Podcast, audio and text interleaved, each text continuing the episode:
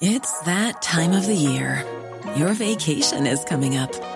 You can already hear the beach waves, feel the warm breeze, relax, and think about work. You really, really want it all to work out while you're away.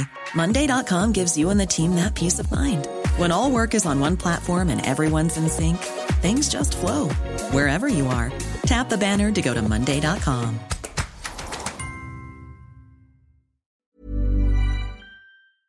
Michel Mavezoli, bonjour.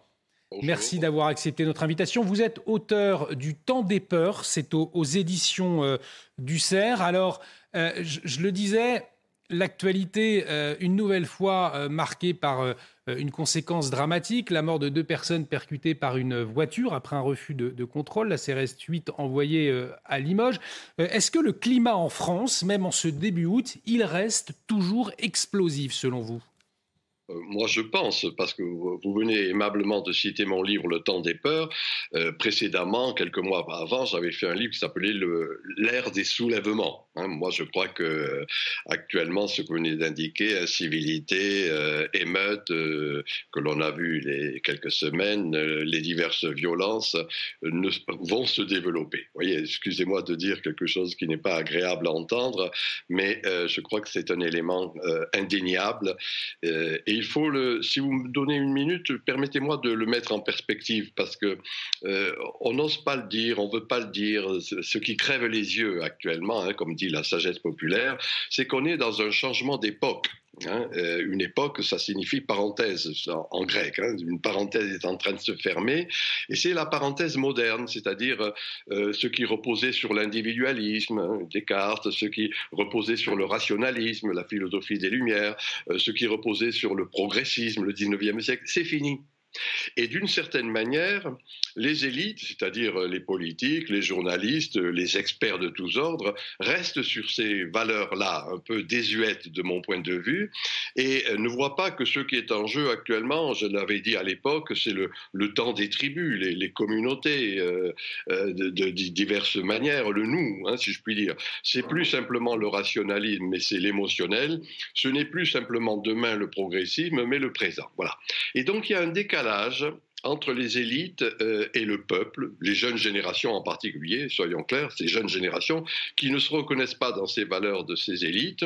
Et du coup, ben voilà, euh, comment cela s'exprime-t-il quand justement on ne, se sent plus représenté par ceux qui sont censés être les représentants en quelque sorte, eh bien cela s'exprime par tout ce que vous venez d'indiquer il y a un instant, ce que l'on voit quotidiennement, ce qui à mon avis va continuer à se développer. Alors Emmanuel Macron, il a livré son diagnostic, on en a beaucoup parlé il y a quelques jours. Alors le président euh, réfute, lui, un tout lien entre immigration et émeute. Euh, il estime néanmoins qu'il y a un problème d'intégration. Quel est votre regard sur le diagnostic précisément du chef de l'État? Tout, d'abord, je vous prie de m'en excuser. Je, ne considère pas que le chef d'État soit vraiment représentatif de ce qu'est le peuple actuellement. Hein. N'oublions pas que euh, fois l'abstentionnisme euh, reconnu, les non inscrits sur les listes électorales, euh, le chef d'État, comme d'ailleurs beaucoup de députés, représente 10 à 12% de la population. Ce n'est plus une représentation. Alors, ah, cela dit, ben, ces diagnostics sont quand même des diagnostics successifs, ou disons-le tout net et cela est reconnu de plus en plus, il est en train de se tromper, il s'est trompé régulièrement. Il ne veut pas voir encore une fois la réalité. J'ai bien dit tout à l'heure ce qui crève les yeux. Là, il est évident qu'actuellement, le vrai problème, euh, c'est ce problème de l'immigration, soyons clairs, c'est-à-dire comment euh, une, population, des jeunes générations, parfois même troisième génération en France, ne se reconnaissent plus dans ce que j'ai dit tout à l'heure, les grandes valeurs. Et c'est là-dessus qu'il faut réfléchir, voir comment il convient à, à bien des égards, eh bien, d'arriver à intégrer ces jeunes générations aux grandes valeurs qui ont marqué la France. Ce n'est pas le cas actuellement. Alors, bien sûr, il peut y avoir, comme le fait le chef de l'État, et c'est, je l'ai dit, son habitude, une dénégation. Vous savez ce que ça veut dire, dénégation hein? Freud nous l'a indiqué, c'est qu'on on, nie ce qui est là. Hein? On mhm. veut pas voir ce qui est là. Alors, il y a eu aussi le, diagnostic fait par le rappeur Booba. Euh, lui aussi s'est exprimé euh, après les, émeutes. Je ne sais pas si vous connaissez euh, Booba. En tout cas, lui, il regrette que les jeunes n'aient pas peur de la police et il parle d'un État qui est beaucoup trop mou beaucoup trop faible. Est-ce que finalement ce, rapport pose un meilleur diagnostic que le chef de l'État? En tout cas, qu'est-ce que ça révèle? Je suis tout à fait en accord avec lui. Ça révèle tout simplement que ces jeunes générations ne se reconnaissent plus, j'ai bien dit tout à l'heure, dans les, dans les abstants, dans, les, dans, ce que représentent les institutions. Mmh en étant une, bien évidemment. Rappelez-vous l'expression classique que l'on oublie trop souvent, euh, la police, c'est la, violence légitime de l'État. Hein. C'est-à-dire c'est une institution qui est chargée, à bien des égards, de maintenir justement cet ordre au travers des différences qui peuvent exister entre les individus, les communautés et les tribus, si je reprends ma métaphore.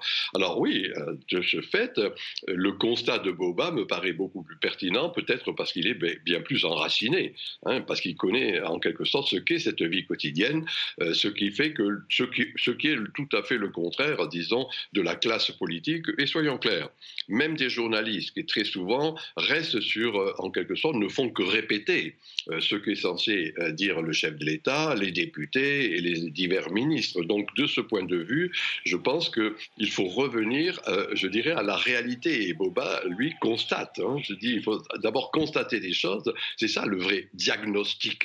Et c'est quand on sait faire un diagnostic pertinent, hein, si on reste dans la science médicale, qu'on peut faire un pronostic. C'est-à-dire qu'on peut, bien mhm. évidemment, trouver les éléments euh, pour corriger ce qui est actuellement en défaut. Vincent Roy, euh, qui est également autour de ce plateau, souhaite vous interpeller, Michel Maffezoli. Oui, bonjour Michel Maffezoli. Le temps des tribus que vous prophétisez est-il compatible avec la démocratie. Et je voudrais vous faire commenter cette phrase de, Brecht. Le fascisme n'est pas le contraire de la démocratie, c'est son évolution par temps de crise. Écoutez, euh, prophétiser, c'est bien dire. Euh, c'était en 88 que je rendais attentif au fait qu'on n'était plus dans une république une et indivisible, mais qu'on retrouvait quelque chose qui était la respublica, la chose publique, à partir de la diversité. Il est des moments euh, où on sait s'accorder à cette diversité. Les élites actuellement françaises, pour les raisons que j'ai dites tout à l'heure, ne savent pas s'accorder à, ce qui est pour moi la fin, excusez-moi de le dire ainsi, je sais que c'est un peu choquant, la fin de l'idéal démocratique hein, qui avait été prophétisé, elle, par cette grande dame qui était Anna Arendt. Actuellement, voilà la proposition que je fais, moi. Ce qui est en gestation, c'est un idéal communautaire en gestation, c'est-à-dire coincidentia oppositorum. Comment vont s'ajuster tant bien que mal les uns par rapport aux autres? C'est ce que nous vivons actuellement dans la crainte et le tremblement, hein, comme tout changement d'époque. Eh bien, ce n'est plus l'idéal démocratique qui va prévaloir, je dis bien, c'est une harmonie à partir de la différence, hein, la mosaïque, si je puis dire, où chaque pièce garde sa configuration, sa structure, sa couleur, et pourtant ça tient, si je puis dire. Voilà. Et c'est cet apprentissage, je dis bien, comme tout apprentissage, c'est quelque chose qui est dur, il y a des épreuves que nous sommes en train de vivre actuellement. Mais rester d'une manière tétanique sur ce qui a très bien marché, ce qui était très beau, l'idéal démocratique, j'ai bien dit, hein, c'est au XIXe siècle que cela s'élabore, et eh bien du coup, ça ne, ça ne permet pas de faire un vrai pronostic sur le fait que, qu'on le veuille ou non, pour le meilleur et pour le pire, il y a des communautés, il y a des tribus. Il y a des groupes, appelons-le comme on veut, peu importe là-dessus. Moi, j'ai pas le fétichisme des mots. Voyez-vous, cher monsieur, c'est ça qui me paraît important d'avoir à l'esprit.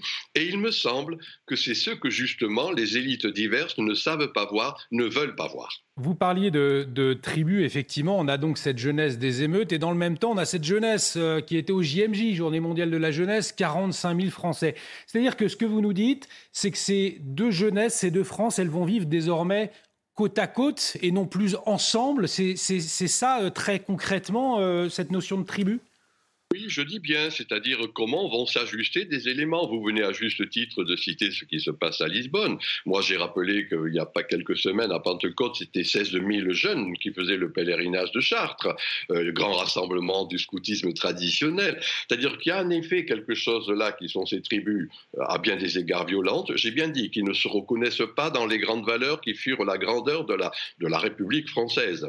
Et à côté de cela, un besoin spirituel, soyons clairs. Moi, je considère que ce n'est plus le matérialisme qui va dominer, ça c'est une tendance socialisante ou marxisante, mais au contraire, il y a retour du spirituel. Souvenez-vous de ce que disait Peggy. tout commence en mystique et s'achève en politique. Et quand la politique s'achève, la mystique revient. Pour moi, voilà ce qui me paraît être en jeu actuellement chez ces jeunes générations. Il y a une vitalité, un vitalisme, et à bien des égards, à continuer à rester sur une conception purement économique, économique, économiciste même du monde, eh bien, on ne sait pas s'ajuster entre ces divers groupes. Oui, il va y avoir un ajustement difficile à faire, mais pourquoi pas Vincent Roy.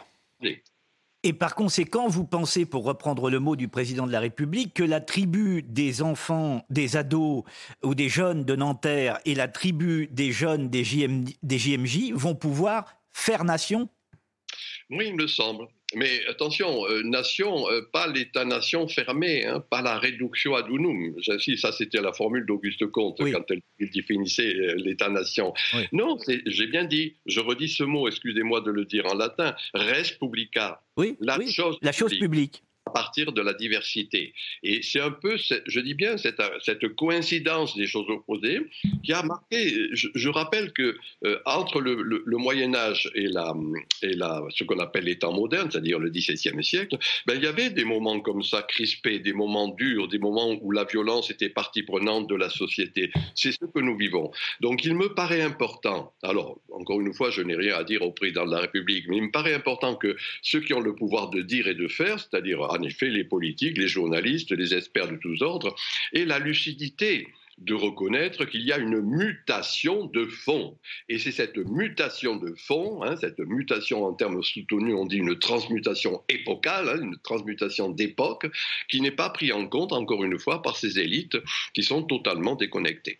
Un grand merci, Michel Maffezoli, d'avoir accepté euh, notre invitation ce matin. C'était passionnant, sociologue.